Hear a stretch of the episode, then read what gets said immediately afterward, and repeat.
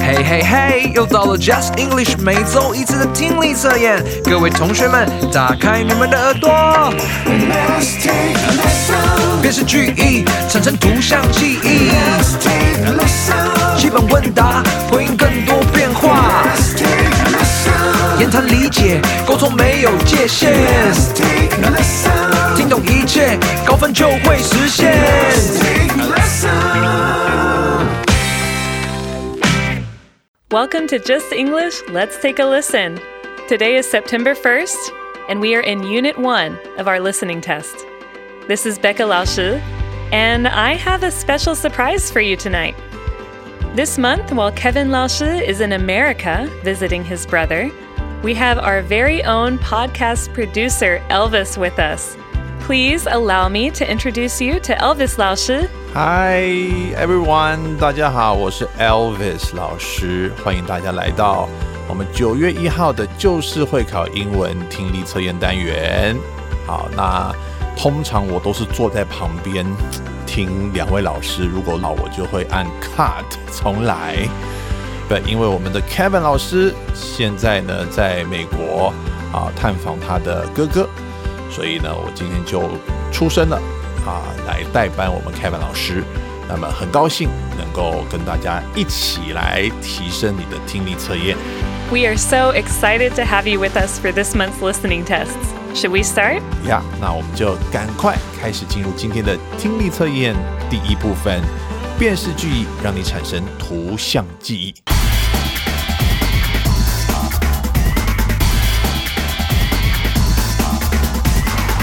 我们要请贝卡老师帮我们念题目喽。Number one. Rosie and her kids are experiencing the hot summer sun as they walk home from the park. 再一次. Rosie and her kids are experiencing the hot summer sun as they walk home from the park.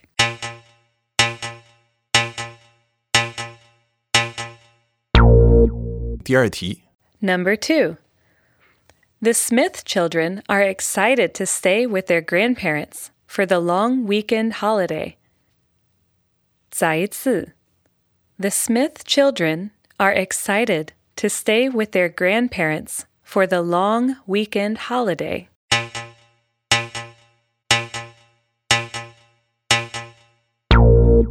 接下来我们要进行第三题。 Number three. Samuel helped his friend Mary paint the outside of her new plant shop last weekend. 再一次. Samuel helped his friend Mary paint the outside of her new plant shop last weekend.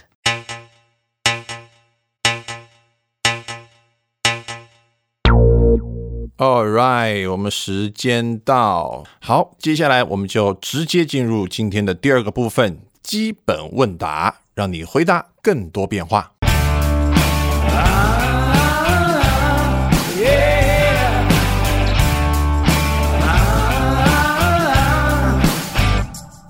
Number one. How do you get to the train station from here? 再一次. How do you get to the train station from here?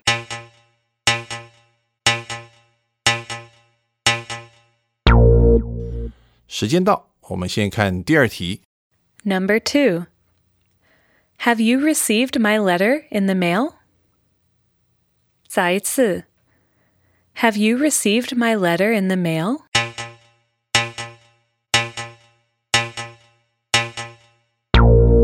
我们看第三题。 Number three. I cannot remember where I put my house key this morning. 再次.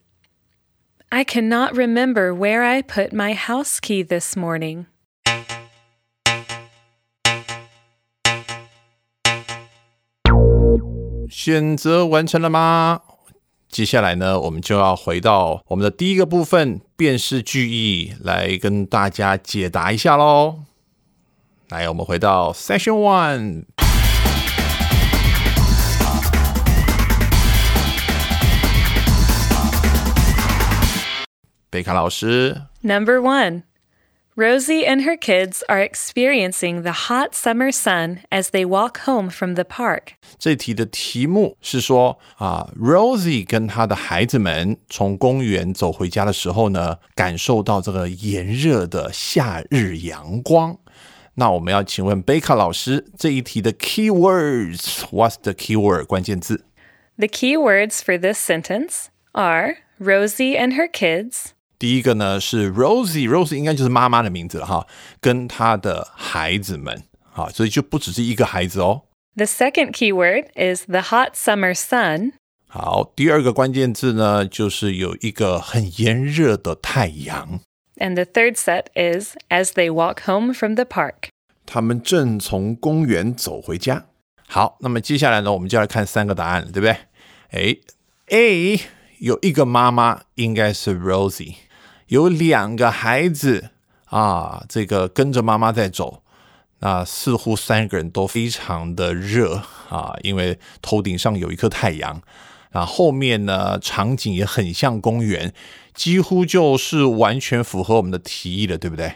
好，不过我们还是要给 B 跟 C 一个机会。啊，B 明显不对，因为不知道 Rosie 是谁，有两个女生跟一个男生啊，而且呢感觉也不太热啊，他们坐在沙滩上，所以 B 就去除了。C 直接划掉，因为两个男生，所以非常明显，我们第一题的解答就是 A。你选对了没？Did you choose the right answer? 贝卡老师，It's too easy. I know. I need to make it harder. Let's see next one 有没有比较难呢？那我们来看下一题。Number two. The Smith children are excited to stay with their grandparents for the long weekend holiday. 这个 Smith 家的孩子们啊啊都很兴奋啊，因为这个长周末连假呢，他们将要啊待在他们的 grandparents，就是祖父母的家，所以我们就要来看看到、这三个图案里面关键部分是什么。贝卡老师， The key words for this sentence are children, excited to stay, and grandparents. 好，来三个关键部分。第一个呢，孩子很兴奋，跟 grandparent，我们马上可以把 A 划掉了，对不对？因为 A 两个男生可能是有一个 grandpa，可是就没有孩子。B，哇，有一个 grandparents 啊，有一对年轻的夫妻抱了一个小孩儿，可是 他们感觉好像是要 say goodbye 哦，是正要离开，并不是正要去这个啊祖父母家。那答案应该就剩下 C 了，完全符合我们刚刚讲的这几个条件啊。有两个孩子很兴奋的呢，从他的右边父母要跑到他的可能爷爷奶奶或外公外婆那里，所以 C 就是最符合我们提议的图片。你答对了吗 How did you do? ？I think this one is a little bit harder. Good. 如果没有仔细看清楚的话，可能会选错了。好，再来我们来看第三题。 Number three. Samuel helped his friend Mary paint the outside of her new plant shop last weekend. 好，我们来看到这一题的中文是 Samuel 山姆上个礼拜帮他的朋友 Mary paint the outside of her new plant shop。这边有一个字啊，叫做 plant shop。 plant 是什么啊？就植物啊，卖植物的店或是植物专卖店。所以山姆上个星期帮他的朋友玛丽 Mary 油漆他新开的植物专卖店的外墙，就是第三题的题目。那我们来看看关键字是什么。 The key words for this sentence are his friend Mary, paint the outside, and plant shop. 第一个呢，我们要看到有他的好朋友 Mary， 然后 Pen 正在油漆植物专卖店的外墙。好，那我们就马上可以看到呢，这个答案 A 已经不是了，因为感觉这三个人在画画，不是在油漆。B 非常符合啊，有一男一女，我们可以假设左边就是 Samuel，还真的在油漆，还画了很多植物。那么 C 呢，就一个 lonely 的 Sam 在油漆，所以就不符合题意，所以 B 很明显就是我们的正确答案。你答对了吗？ 好，接下来我们看第二个部分，基本问答的解析。